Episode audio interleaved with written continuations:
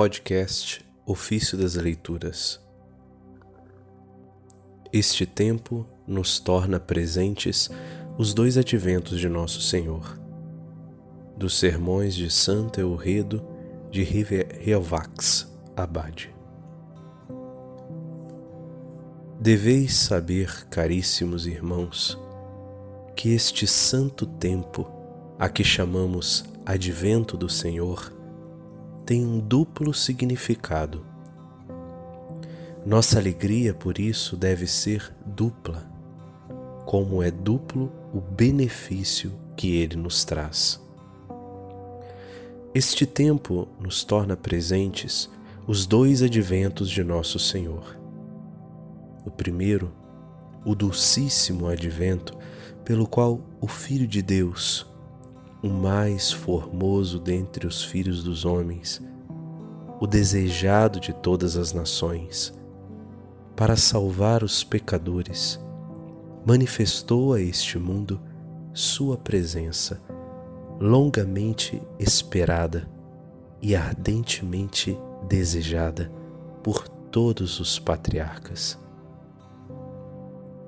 Segundo, aquele outro advento que devemos aguardar com firme esperança e considerar frequentemente com lágrimas.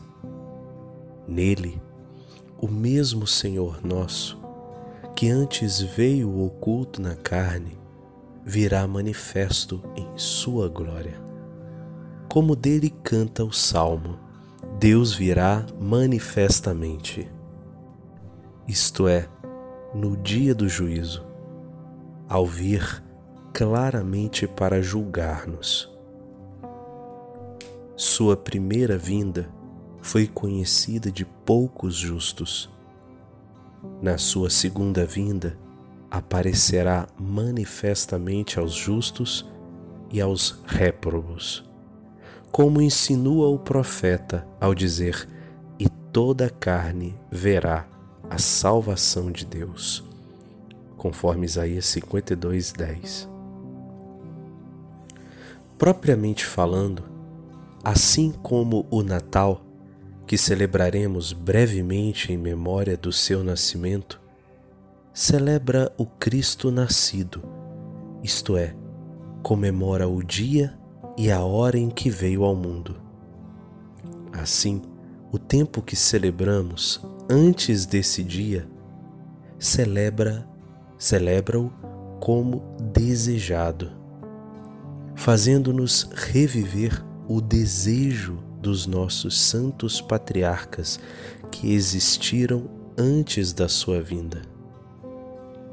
Portanto, determinou a Igreja com sabedoria que neste tempo recitemos as palavras dos que antecederam a primeira vinda do Senhor e revivamos os seus desejos.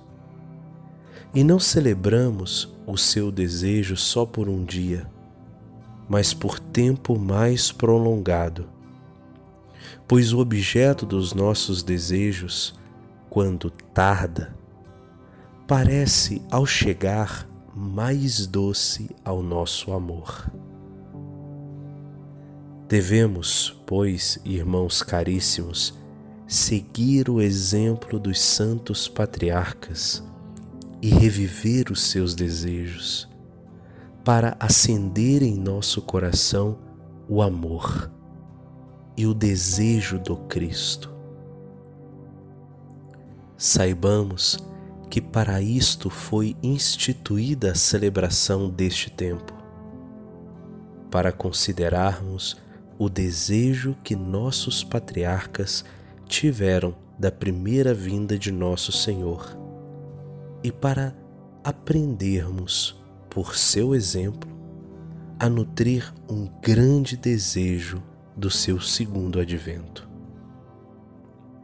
Cumpre-nos meditar todo o bem que nos fez o Senhor com sua primeira vinda e quanto mais nos fará com a segunda. Inspirados por essa meditação, amemos muito o seu primeiro advento e muito desejemos o segundo. E se não temos a consciência tão tranquila para ousarmos desejar a sua vinda, devemos pelo menos temê-la e corrigir-nos por este temor dos nossos vícios.